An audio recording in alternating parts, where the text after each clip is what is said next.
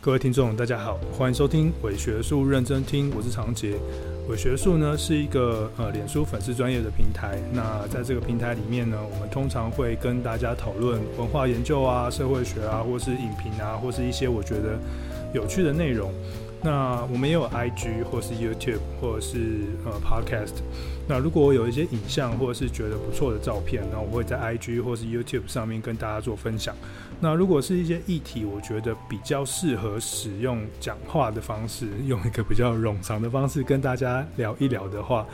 那我就会选择用 Podcast 的方式来传达我想要讨论的东西，跟大家来聊聊天。那所以说呢，如果大家觉得嗯我们的频道有趣的话，那请你就是按赞、订阅加小铃铛。好，那 Podcast 没有小铃铛，你就。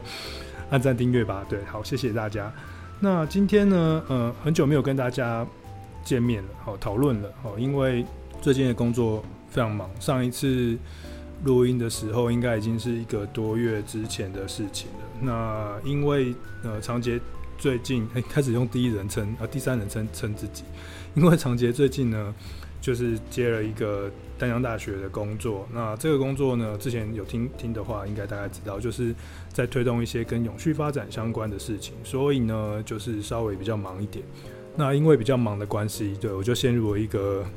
疯狂吃喝的状态，这样子，呃，就是压力很大，你就会想要多吃一点，然后有时候那天心情不好的话，你就会想要用。鸡排或蒸奶来解决 这一天的所有饮食，那早上可能就不吃了，所以就隐隐约约觉得自己好像有一点变胖。虽然说我胖不是一天的事情，可能就是隐隐约约自己觉得有 有变更胖。那后来就开始觉得说，好像不能再这样子胖下去了，所以就开始有进行一些嗯减肥或减重的动作，比如说。就开始控制自己的饮食啊，吃一些高蛋白的食物啊，然后哦，尤其是晚餐或者是午餐，我就会去订一些在学校附近的这个健身餐或者是什么营养午餐之类的。那它就是比较水煮，然后比较没有那么多油脂，然后健康的元素跟基本的营养元素比较丰富啊，或是喝一些高蛋白哦。那前一阵子我因为听到有。谁啊？就是任贤齐说，每天你都要喝足够的高蛋白，你才可以把自己身体上面的肌肉留留住。然后那个广告对我的影响非常非常深刻，我就觉得说，好，我就是应该要好好的来把我的蛋白质补充完备，并且要有良好的运动习惯。所以呢，慢慢的我就走上了一条很奇怪的路，就是我一边暴食、暴饮暴食跟过度饮食，然后一边就。用另外的方式来做一个补偿，比如说我就吃健康的饮食餐，或者是我就吃一些呃高蛋白的食物，或者是高蛋白的药剂，或者是呃不是药剂啊，就是呃饮料，或者是呃胶原蛋白什么等等。那希望可以调整我自己的身体到一个我觉得 OK 的状态。不过慢慢慢慢的这这几天哈，这这一阵子就觉得，哎、的确我的身体的状态是有变好一点。可是开始让我去想一件事，就是吃东西跟我好，跟我是谁，跟我的身体之间的关系，好像是一个很紧密的状态。然后这个状态呢，都会用嗯选择、用消费、用购物、用。呃，选择某一种方式让自己过得更好的休闲行为，或者是消费行为，来让自己去改变自己的身体，或者是对自己的印象或形象。然后我就觉得好像这边哪里怪怪的，对不对？然后最近我就看到了一本书，然后那本书呢叫做《过度饮食的心理学》，他是一个华盛顿大学的心理学教授，叫做 Cargill 卡吉尔，好叫，等下都讲都讲中文，卡吉尔。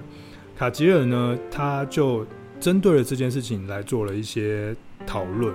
那我们今天就想说，用这本书来当做一个自我检视，以及帮大家检视。大家中秋节应该也是乱吃一阵吧？虽然说中秋节已经过了很久了，但是我想那个肥胖应该还是没有消除掉，因为有月饼啊、跟烤肉等等。所以我想说，我们今天或许就可以用这样子的方式来跟大家。好好的聊一下吃东西跟人、跟消费、跟心理之间的整体关系，然后透过这个 Cargill 的这个嗯卡吉尔的这一本呃过度饮食心理学来做一个比较深度的讨论。我我觉得蛮有趣的，就是卡吉尔的这本书，这本心理学的书，它非常非常的厚，厚到一个你觉得是可以拿来不能完全不能拿来盖泡面，你可以拿来当枕头的一个状态。它很厚，那但它不缺，它不是一个就是这么普通的心理学的那一种丛书的状态，它是一本嗯，它有点想要跨越出原本心理学在讨论。暴饮暴食、暴食症，或者是厌食症，或是等等这一类饮食跟精神状态相呼应的症头的一些症头、镜头的一些 的一些一些情况，这样子。所以呢，他他想要超越这样子的临床心理学的一些看法，所以呢，他会诊了心理学、文化研究、社会学，然后生物学的三个面向哦，心理、社会跟生物的三个面向。去讨论了非常非常多，我觉得很有趣的事，比如说呃食物的疗愈啊，比如说呃消费文化啊，比如说我们的食物变得越来越甜呢、或者是说有什么食物是透过比较创新的行销方式，然后让我们深深深受着迷啊，或者是有哪一些食物它其实充满着暗示，让我们觉得说，对，我今天就是要吃这个，我三餐大餐就是要吃一个烤鸡，我万圣节要到了，万圣节我就是要吃。万圣节要吃什么？万圣节我就是要吃南瓜，然后南瓜很健康，大家可以多吃。或者是说，呃，好生物的面向，比如说，呃，成瘾或戒断，或者是基因演化，我们可能会有肥胖基因，或者是变得很瘦基因等等这些东这些不同面向的元素，都在卡吉尔这个教授的这一本《过度饮食心理学》里面呢，非常。厉害的展开了呃很多层次的辩证跟讨论啊，没有辩证，应该是说很多层次的论证跟分析跟讨论，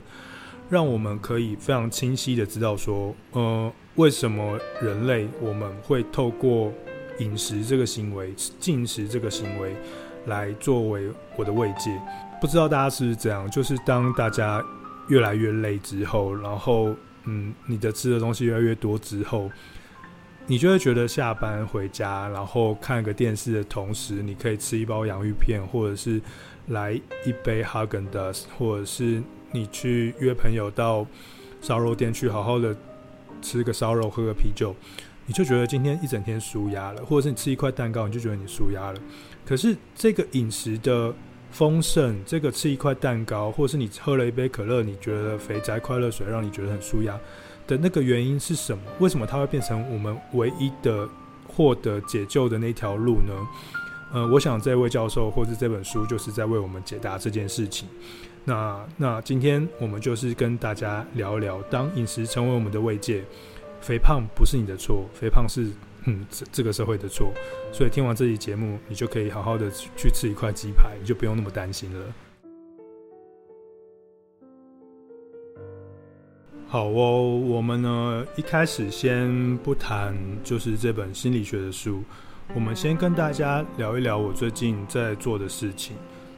那我最近呢是在做这个永续指标的一些课程，然后在大洋大学有非常多的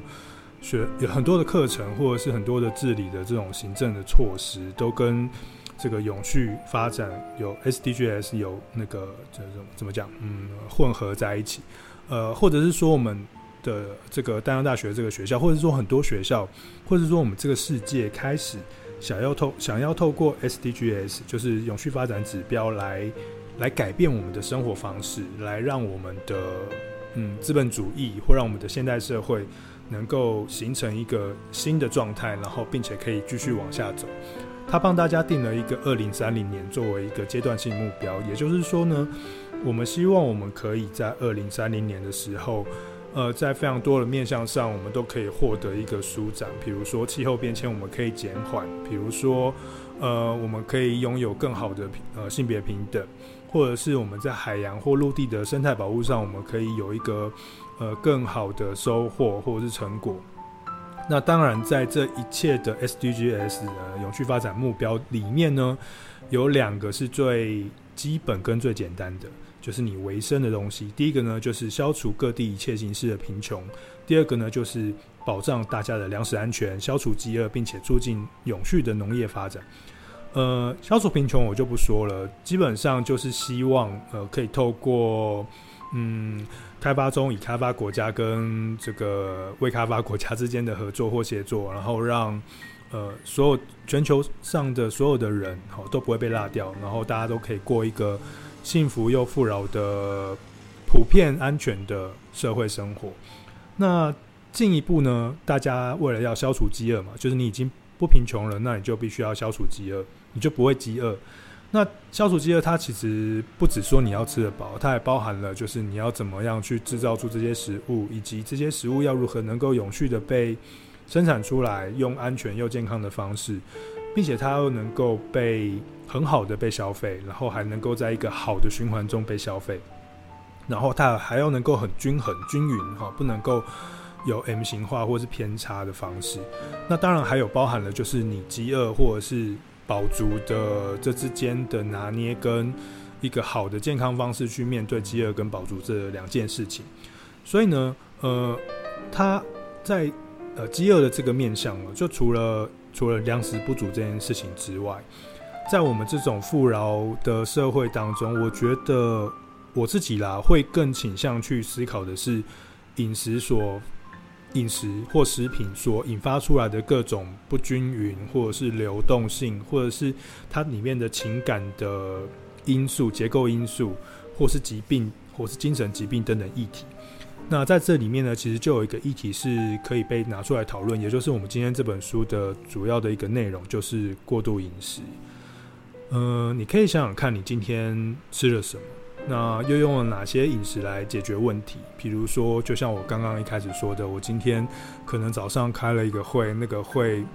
我的长官非常的凶狠，然后让大家觉得压力很大，然后所以呢，我下午就觉得说不行，我今天一定要把某个进度赶完。那在这赶完的过程当中呢，我的中午就没有吃了。那就在没有吃的时候呢，我在刚刚就是有一个小小的翘班的过程当中，我吃了两个大的汉堡，然后。吃完汉堡之后，我的现在就觉得我现在无比饱。虽然说我想要跟大家聊这个 podcast，因为我现在很有 feel。那我就在想说，好，OK，那我等下可能要去运动，跑个步，或者是我是不是要吃一个减肥餐，或是我要吃一个营养棒就好了？今天晚上，或者是呢，我要来个优格，或者是吃一些乳清补充我的蛋白质啊，然后喝一些果汁，比较无糖的、比较低糖的果汁。甚至我在运动的时候，本身我就要吃一点，呃，喝一点运动饮料，或者是那种能量饮料，让我的运动的能量可以更加的丰沛。呃，大家有没有发现呢？我们用了大量的饮食的消费来证明或是来解决我们的过度饮食问题，就是你吃的多。啊，你你你花了钱去买很多吃的东西，然后你又花了更多的钱去解决你吃了很多的东西这件事情。心理学教授这个 Gargio 呢，他就针对了这种非常荒谬、矛盾的当代饮食现象，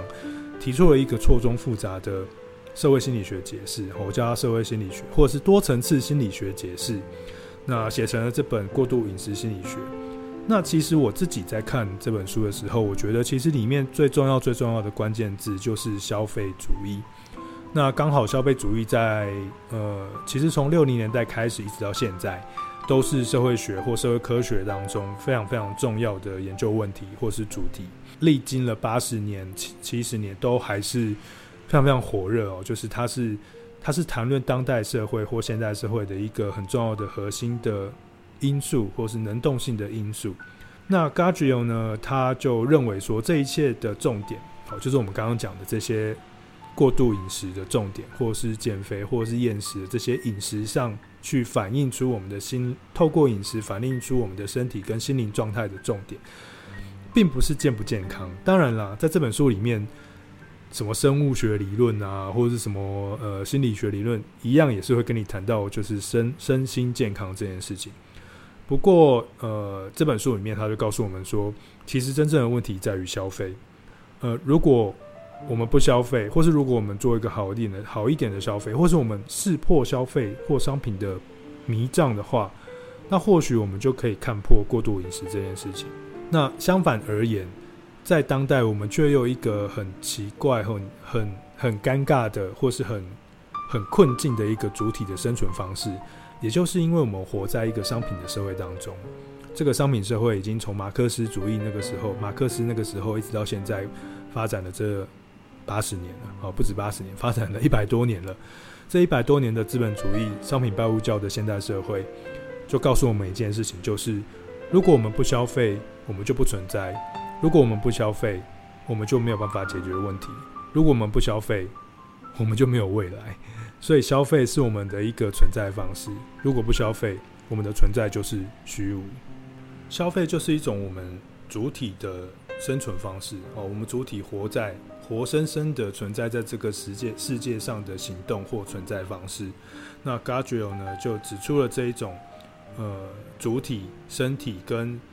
消费主义跟情感深深纠缠的的原因。那个原因呢是透过非常长时间的基因演化，非常长时间的呃社会商品社会的变迁，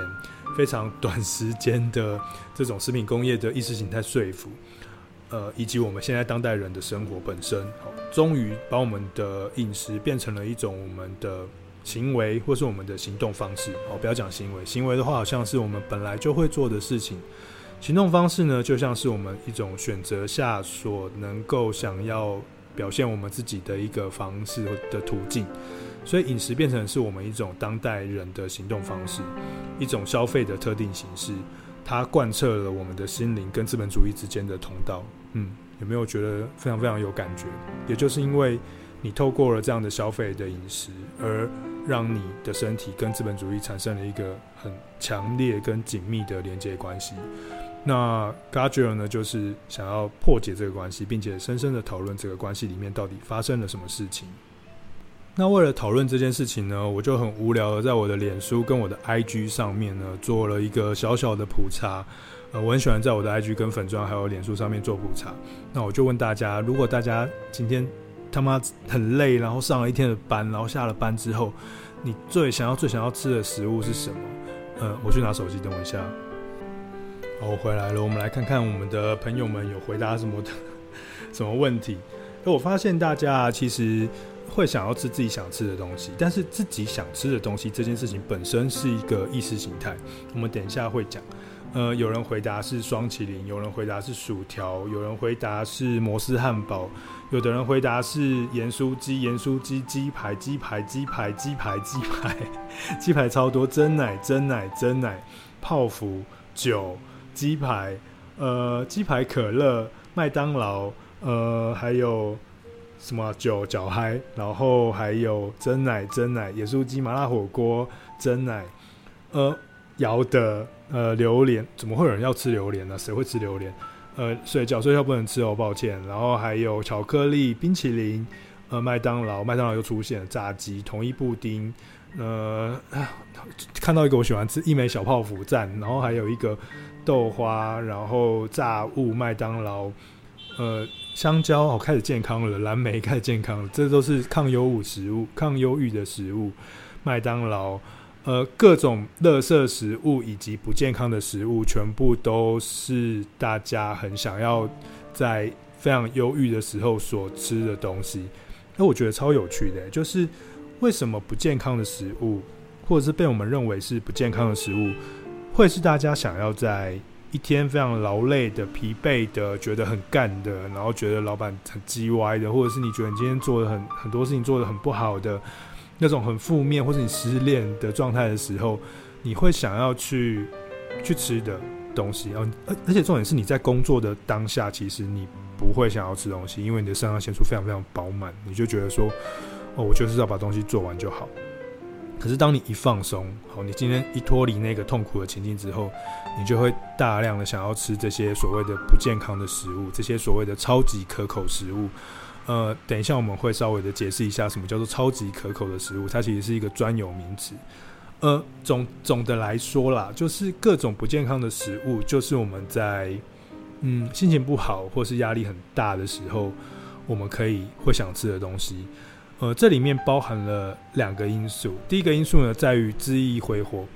就是这些不健康的食物呢，第一个它的价格不会太贵。第二个呢，它因为它不健康，所以当我们觉得恣意的吃它的恣意的吃它的时候，我们觉得我们是在挥霍，我们觉得我们是在进行一种消耗。我觉得我可以做很大量的消费，我可以买一大堆的盐酥鸡，或者是买好几罐啤酒，我都觉得很爽。但另外一个因素呢，就是我刚刚说的。超级可口食物。所谓的超级可口食物呢，就是一种呃用大量精致的糖类、面粉、脂肪、钠、盐好所组成组合而成的加工食品。而这种加工食品呢，它可以快速的产生高度的快感，并且伴生伴随着非常多的多巴胺的上升。呃，所以呃，在食品工业的这个发展的过程当中，哈、他们发现了这个秘密，就是他把人哈、这些不能够摄取太多的这些东西，并且可以快速让人获得兴奋感、满足感的这些糖类、面粉、脂肪、碳水化合物跟钠，好、变成。集合在一起，变成一个非常单纯，就是完全可以让我们很快速产生满足快感的那一些填饱欲望的那些食物。所以这些食物呢，刚好因为它是透过加工产业的链的关系，所以呢，它会是一个比较便宜、比较低廉的方式。那它就可以很快的去刺激你的买气，好，去让你去购买这个食物。这也是为什么我们会在心情不好的时候，或是压力很大的时候。去选择各种不健康食物的一个呃的两个原因哦，一个是消费，一个是这些食物是所谓的超级可口食物。姑且不论什么超级可口，或者是它什么消费之类，你你可以去思考一下，我们可以去思考一下，就是我们我们总是在这种心情不好或是快乐时候，不快乐的时候，我们都是啦。我们都会一直总是在谈论说我们想要吃什么，你中午要吃什么？我最现在最怕的就是中午助理会问说，老师我们要吃什么？或者是回家的时候，你的同学或你的朋友会说，那我们今天晚上要吃什么？或者是你去逛街的时候，你就会一直在想说，好，那我今天来来了这个百货，那我要吃什么东西？啊，不管你是难过，不管你是快乐，不管你压力大，不管你是什么情况，你都会想要去做一些选择，你都会想要吃一个自己非常想要吃的食物。那你会觉得这个食物除了刚刚什么超级可口之外，就是它可以属于是你想要吃到的，你可以买到的，你可以疗愈到自己的，你可以打造出一个社交生活的这个食物。那这个食物呢，就体现了这个现代个人化这件事情。也就是说，我们透过呃吃这件事情来达成一个消费的活动。那这个消费的活动呢，呃，反过来。这个吃东西这件事情呢，就反过来形塑了我们自己在现代社会生活中的这个样貌。那这个样貌呢，也就是成就了我们自己的自我认同。于是呢，呃，这个透过饮食的消费来成就自我认同这件事情，我们会叫它消费主义，或者是说这件事情呢，它在非富裕社会或非富足社会是。比较没有那么鲜明的是，在资本主义的富足社会出现之后，我们有那么多选择跟那么多商品之后，我们才逐渐的把自我认同归附到消费的行为上，归附到这些商品的食物上。所以呢，如果我们想要了解刚刚提到的为什么我们会透过吃东西来满足自己，或者是说我们为什么会过度饮食，那我们就必须要从嗯，什么是消费诞，什么是消费社会，或是消费社会的诞生来开始说起。那我在我的社会学的或是社会文化的课程当中，总是会，你知道，因为我之前有在巴黎待过，这样，所以我很喜欢去讲去谈巴黎这个城市。那为什么我会很喜欢巴黎这个城市呢？是因为你可以在巴黎的这个城市当中看到整个西方文明社会的变迁过程。那其中有一个非常重要的阶段，就是在呃科学革命、大学呃法国大革命。工业革命之后，那整个欧洲的大都会兴起，尤其像是巴黎这种大城市，物质发明非常非常快速的演进哦。你可以有很多新的材料出现，比如说像是钢筋啊，或者是像是玻璃啊等等的这种工厂出现，会制造出大量的建筑材料。所以呢，整个城市的样貌就改变了，它变得非常的富庶，变得非常的美丽华美。那加上这种中产阶级的兴起，然后工厂啊、工时的管理啊的制度的推行，越来越多的工人、越来越多的商人、越来越多的中产阶级进入到城市中去生活。那在这样子的一个生活的一个大都会兴起的这这种生活的条件或社会的变迁下，西方文明中的一个非常非常重要的特质就出现了，现代性的特质就出现了，那就是消费社会。那我非常非常喜欢拿一幅画来当做消费社会的一个缩影，那就是那个呃雨天的巴黎街道。呃，我记得我第一次看到那幅画是在巴黎的奥赛美术馆，呃，奥赛美术馆里面应该没有这幅画，但是它好像是那时候有一个什么展吧，然后就有这幅画被展出。那那个时候我刚好是在呃法国的学校里面在念，就有点像文化史的东西。那里面呢，我们就提到了班雅明啊，提到了一些那个年代的文人，他就他们就描绘了一件事情，就是在巴黎的街道上啊，就是出现了非常多人潮。那这些人潮呢，嗯，像是在闲晃的人，他是他们是在逛街的人。那这些人呢，看起来非常的自在，然后穿着很很典雅的衣服，然后在这种很平坦的马路上，在呃很高楼大厦，没有到高楼大厦，可能四层楼、五层楼的这种巴黎的呃高，那时候算高楼啊，高楼高楼中，一楼的部分呢，都有一些玻璃的建筑的的。墙面你可以看到玻璃的墙橱窗里面呢，放有非常多的商品在里面。这些在路上逛街的人们呢，就会在这些橱玻璃橱窗呃的外面去欣赏、观赏或挑选这些商品。那也就是在这个时候出现了呃 Le Bon Marché 的这种，比如说像百货公司啊，或者是像巴黎拱廊街啊，就是专门在像商店街的东西，专门让你去逛街的地方。这个场景呢，就出现在这个雨天的巴黎街道的这幅画里面。我那时候深深的为这幅画所感动到，因为它印证了一个消费社会的兴起。那这个消费社会呢，它完全的改变了现代之前的那个那种人的群体的状态。它把时空、时间、空间、行人、人、人群、人的行为、人的行动，全部都改变了。呃，我们变得更闲暇，我们会在一个休闲的时刻走上街头，然后去寻找一些物品。那这些物品呢，会被放置在其他物品所建设出来的华美空间当中，然后让我们去挑选它来满足我们的都会生活。这个就是物质富裕社会的第一个来临的这个景象。好，我们叫它消费社会的来临。呃，这个这个话给我很大的震撼哦，因为。它跟我们以前看到那种比较小的村庄、农庄，或者是在嗯巴黎呃法国大革命之前的那种巴黎比较脏乱、比较庶民、比较比较混乱，然后有皇权，然后有贵族，然后有军队那个那个样样貌完全不一样。它是一个新的时代，它是一个人每个人都看起来比较轻松平等，并且可以去街上闲晃休闲的时代。它是一个我们透过购买行为来去买了这些物到我们的生活当中，我们再也不需要自己去做东西，我们再也不需要自己去种田，我们再也不需要自己去做一一台车、一把刀或者是某一些东西来来满足我们自己生活的需求。我们只需要付出我们的货币，就可以满足我们的生活需求。这就是消费社会的来临。时至今日的呃资本主义的社会，其实我们就可以看到。呃，大大体上就是从这个时候一直延续到现在都是这个样子。那这个对于消费社会的描绘，其实呃，如果有念社会学的同学，讲同学好像上课，如果有念社会学的朋友们，可能可以大概想象，他是从马克思主义开始，然后呃，去谈论生产商品被生呃物品被生产出来之后。人跟物品的关系，然后我们透过我们自己所做的东西来创造世界。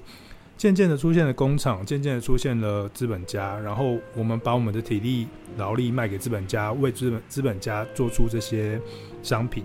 那我们就跟这些物品，呃，这些物品就变成商品，我们就跟这些商品呢产生了异化断裂的关系。我们获得的是钱，我们获得的不是物品，所以呢，我们跟物品之间其实隔着是一个。是一个一个一个一个钱这件事情，我们透过获得钱再去买这个物品，所以呢，物跟人之间的关系就异化了，人跟人之间的关系也异化了。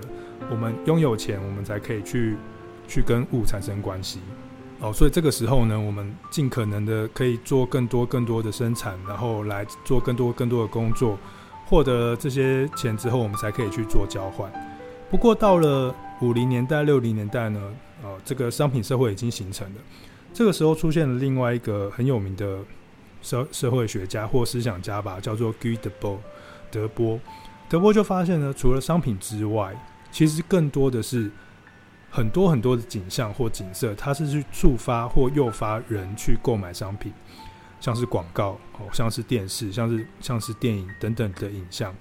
他觉得哦，所有的商品不只是商品，所有的商品是一个景观，这个景观诱发我们去做消费这个行为。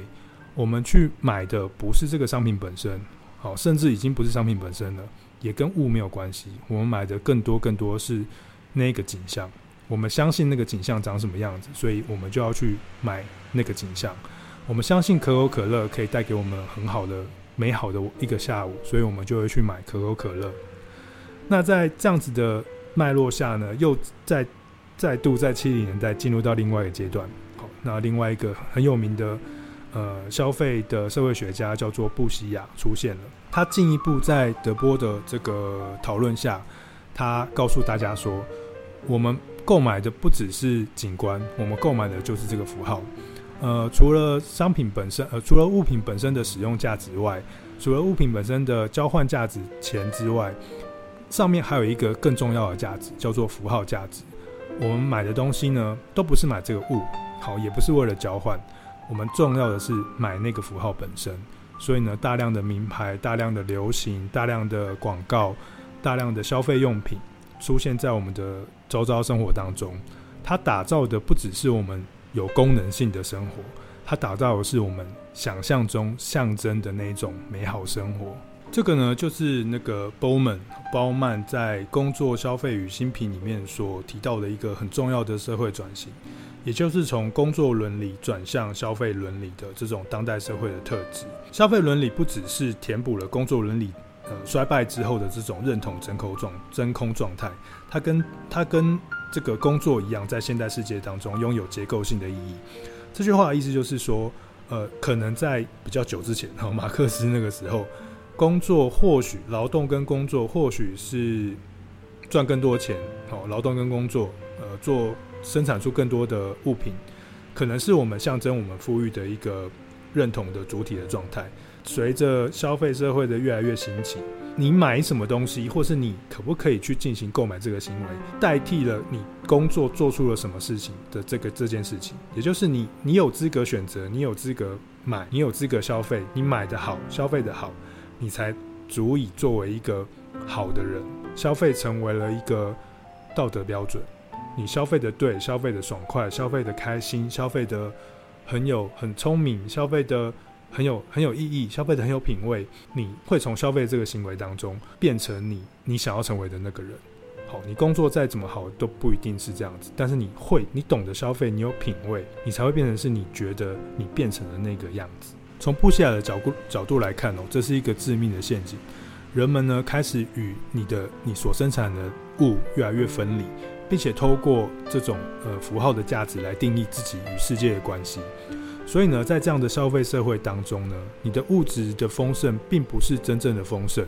它是导致人们进入到你像消费呃符号的这个陷阱当中。其实我们是越来越贫穷，我们以为我买了越来越多的东西，但事实上我们买的只是这些符号，并且我们花了很多的钱。那我们呈现出来的其实只是一个更贫穷的实质的状态。在这样子刚刚提到的这种历史性的重大转变之下，我们可以就像 Bowman 讲的，或是布西亚说的，我们宣告消费主义变成是一种道德秩序。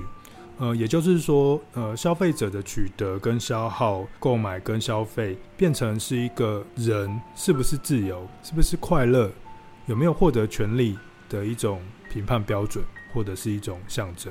好，于是这个消费社会的来临，就是在这个时候真正的被表现出来，呃，它的一个特殊性，或是它的一个危险的性质，或是它的一个空洞的性质。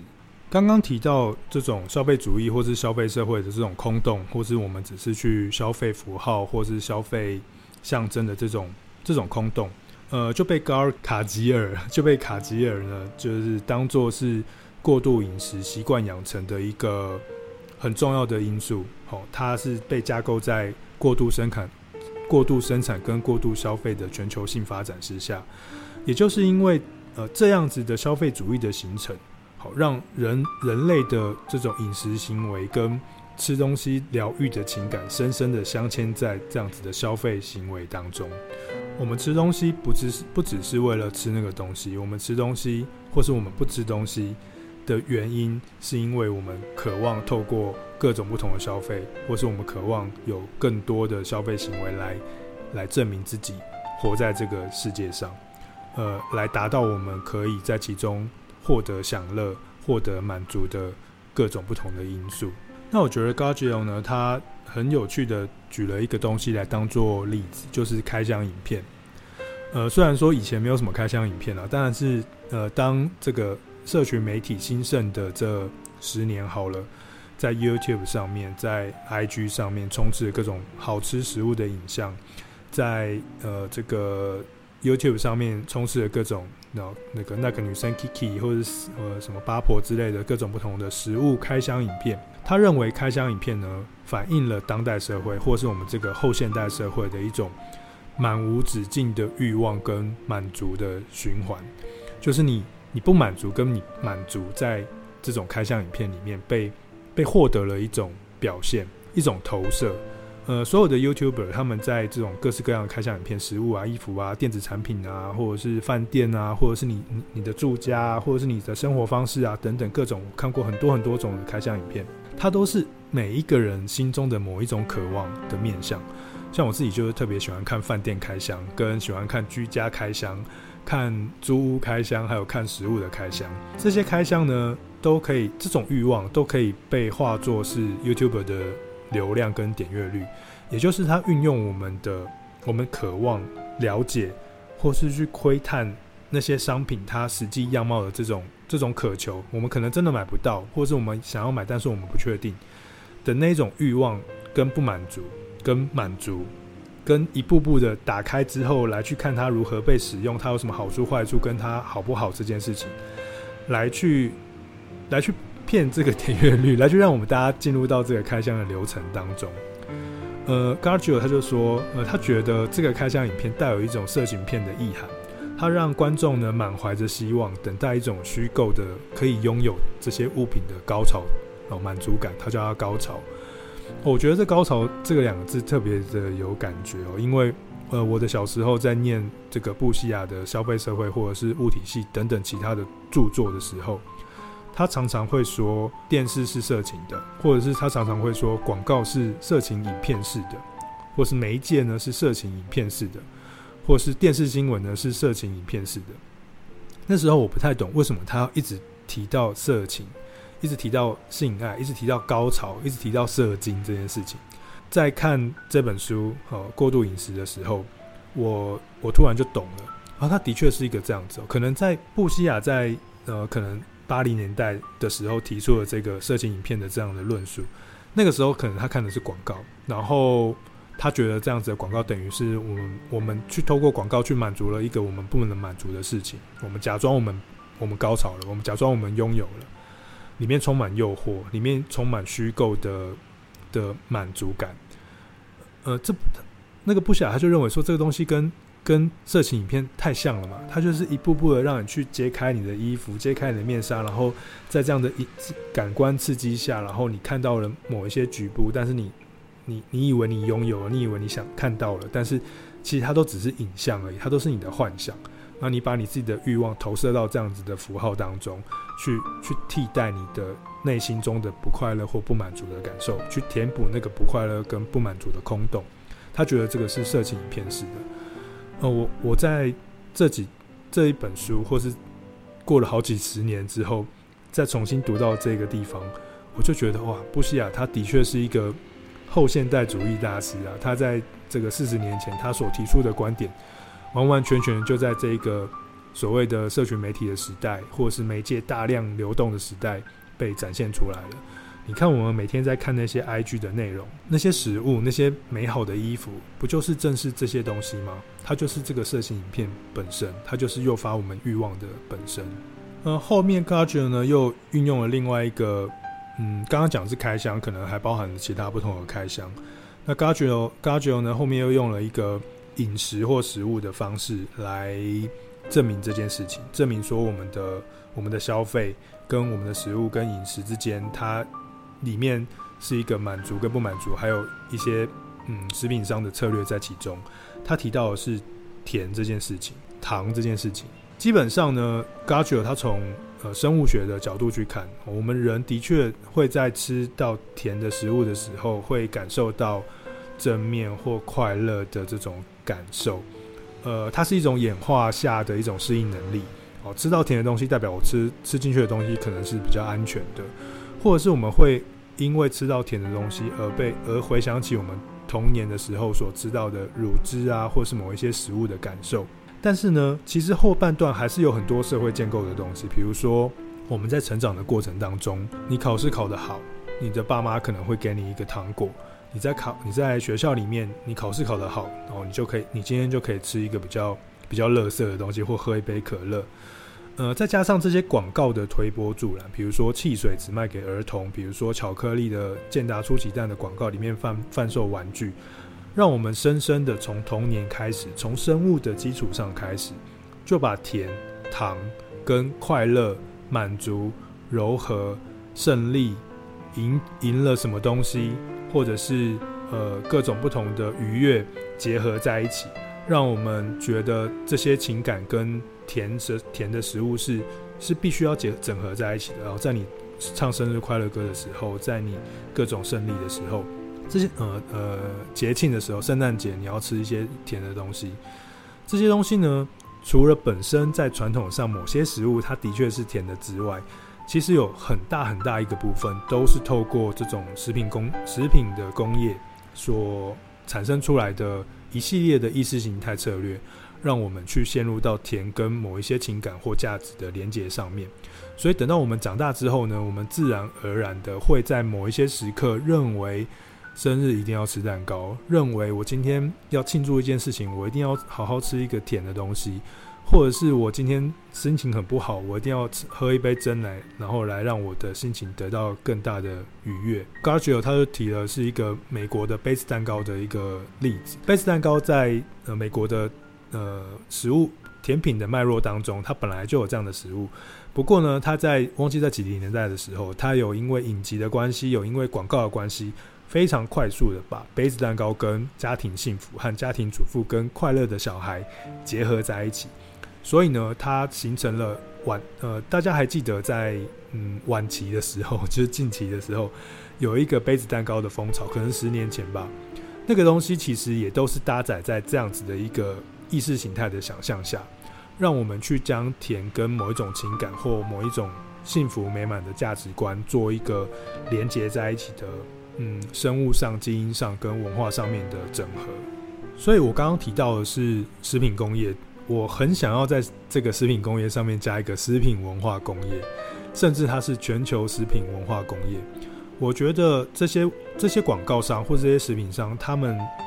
他们卖的并不只是那个产品，或者是这些广告的策略值而已。他们卖的其实是那个文化工业。哦，呃，那个啊，忘记谁他提出文化工业这个概念。我觉得它可以跟食品工业、食品加工行业这件事情做一个整合，做一个结合。那它可以更精确的去描绘出我们在当代的消费跟过度饮食当中，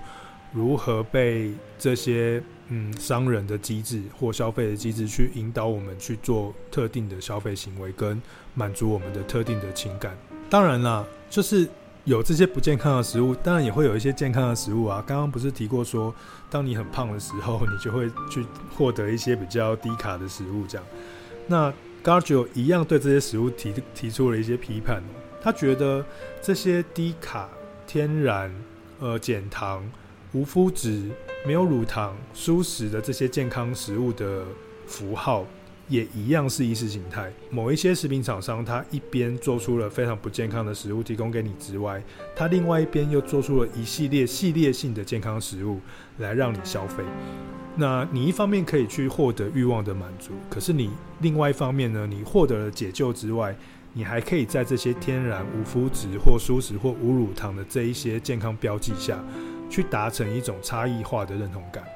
也就是说，其实并没有这么多人真正的对食物过敏，或者是对食物需要这么多无麸质的健康食物。呃，无麸质这件事情最近这这几年非常非常流行哦，就是我看到很多爸爸妈妈他们给小孩就是吃很多无麸质的食物，呃，尤其是有钱的爸爸妈妈。呃，我我并没有要批判说这些小朋友可能不需要吃，但是。的确在我在看几篇 paper 的这个过程当中，它的确是没有真的没有那么多人是需要无麸质食物了。那呃，你可以购买得起无麸质，或者是你愿意购买无麸质，它变成是一种生活风格，甚至是一种社会阶层的手段。所以呢，当你选购了这一些所谓的健康系列的食物的时候，其实你一样投入到布西亚所设定出的那一系列的物的体系当中，或符号的体系当中，它显示你有特别的需求，它显示你有特别的身份认同，它显示你跟别人不一样。那当然，前面我们可能都还是专注在过度饮食、饮食跟商品之间或消费之间的这种关联性。那后面，呃，Gardner 他回到他的心理学的本身，那他就提出了这个，嗯，就是我们实际上还是会有这种过度饮食或是暴饮暴食的这种暴食症或厌食症，或是他提到一个囤积癖这件事情。暴食症跟厌食症，当然在当代的这个心理健康领域里面。的确是有一些定定的标准去去设定说你在怎样的情况下是一个暴食症的人，比如说你会特别想要吃东西，你没有办法停下来，或者是你会在家里面囤积非常多的食物，或者是呃你对于某一类的食物有特别需要爆量饮食的渴望等等。呃，不过 Gardner 他认为说，其实这一些呃暴食症或厌食症的这些饮食失控、饮食失调的行为。它是被建构出来的，它并它是依赖着当代的那个时候的物质文化的特质而去派生出来的人类行为。也就是说，你的暴食不是你的暴食，你的暴食是因为你的选择、你的社会阶层、你的地位、你的角色、你被你被养出来的渴望、你的欲望、你的消费方式。在这样的物质生活下，跟社会条件，还有呃全球食品文化工业所建构出来的制度下，你的个人好、哦、没有办法去抵御，或是没有办法去做决策抉择的情况下，你陷入到这样子的一个暴食或厌食或食品食饮食失调的情况，身体情况当中。也就是说呢，当这些精神病的判定标准。把你判定成厌食，或者是暴食，或者是饮食失调的时候，其实他做了一件事情，也就是也就是这些心理学或临临床医学，他把这些这些事情怪罪到你一个人身上，是因为你做了不好的健康的抉择，是因为你没有办法把持好你自己，是因为你没有办法照顾好你的身体，所以你获得了暴食，所以你获得了厌食，它反映了你的忧郁或反映了你的情绪。可是他并没有告诉你，是因为你的行为中，你要花更多的力气去做消费抉择，或者是你的生活中，你的饮食实际上是没有办法取得这么多方便、便宜又廉价又健康的食物，你必须要花更多的钱才能买到更廉价、呃更便宜或呃更更健康的食物才行。Gardner 其实是去批评这些心理学或是精神分析的呃精神病的这些标准，他觉得。他们都忽略掉了整个社会脉络所订定下来的的一个巨大的环境的结构。好，呃，其实我觉得整本书，我刚刚跳了蛮多章节的。如果大家有兴趣的话，可以去看这本书。那其实我觉得整本书它，嗯，Gardner 他其实呃忽略了一些事情。虽然说他批评了一些事，他把消费主义引入到这个呃暴饮暴食当中，可是他其实也忽略掉了食物本身它的。文化特质，比如说圣诞节的聚餐，它其实是一个社交行为，它它可能有它它的必要性。虽然说它被消费社会吸纳了，但是它在传统意义上的这种嗯仪式性可能还是存在的。那 Gardner 可能就没有去针对这样的部分做比较深刻的讨论。所以我自己觉得啦，就是在《过度饮食的心理学》这本书里面呢，它比较多的是去批评呃所谓的全球。呃，全球食品加工产业，或是我说的全球食品文化加工产业。呃，这本过度呃过度饮食的心理学哦，呃，对整个这个 overeating 的议题进行了全面的整合跟介绍。它帮整个心理学领域哦，开拓了一个加上了文化，加上了社会，加上了经济，加上了政治，加上了呃这个呃生物学的各种不同观点。下的一个复杂的观点去去解释我们过度饮食这件事情，整本很厚啦，就是基本上我也觉得它的章节安排有一点小小的混乱，因为它里面穿插了一些案例跟嗯不同的解释在其中，所以我觉得它并不是非常容易读。虽然说它的字是很容易读的，好但是我还是推荐大家可以去看看。呃，但我觉得它对于过度饮食的这种解释是呃非常有利的。好，如果大家觉得你对于暴饮暴食，你对于厌食有一些有一些困扰，或是你有一些疑惑，那我觉得你可以去看这本书。我觉得它可以带给你一些新的看法跟想法，在你的治疗之外，在你的改变行为之外，或许你可以看到呃，在你的饮食的失调当中，它它背后可能还有很多。呃，复杂的因素，嗯，这些因素告诉我们一件事情，就是其实在这个文化、社会、经济、生物、心理交错的论证过程当中，过度饮食的病态不只是你一个人的错，好，它是整个社会、整个全球食品文化工业所造成的结果，好，所以你也不用太担心。你今天晚上就像我开始讲的一样，就去买一杯真奶跟一个鸡排好好吃吧。如果你今天真的活得非常的不开心的话。啊，对，放心的吃，我觉得这才是人生的真谛。当然，你可以选择好的鸡排跟好的蒸奶，或者是你的蒸奶可以选择用鲜奶，并且不要加糖。然后呢，你可以用一个比较聪明消费的方式来去让你的食物看起来更更健康、更更好吃。对，然后不要陷入到食物的广告陷阱当中。或许这样，我们就可以在呃过度饮食的这种种的致命策略当中，就是可以杀出一条血路，让我们的人生过得更好一点。好啦，今天的伪学术认真听呢，就跟大家聊一聊过度饮食，然后谈一谈过度饮食的心理学这本书。那它是一本厚的书，那我们透过一个小时的时间，然后来嗯跟大家解释、跟解说，还有介绍这本书。那希望大家可以在今天的过程当中，呃，获得一些新的看法跟想法。那下次要聊什么呢？呵，不知道什么时候还会再继续更新，希望我可以很快就可以更新。我一直很想要讲那个最近在做永续发展，我很想要用有趣的方式来讲这件事情。那我一直在尝试当中，希望我可以在十月份就达到这个目标。那我们就嗯期待看看我有没有办法用一个好玩又性感的方式来谈永续发展喽。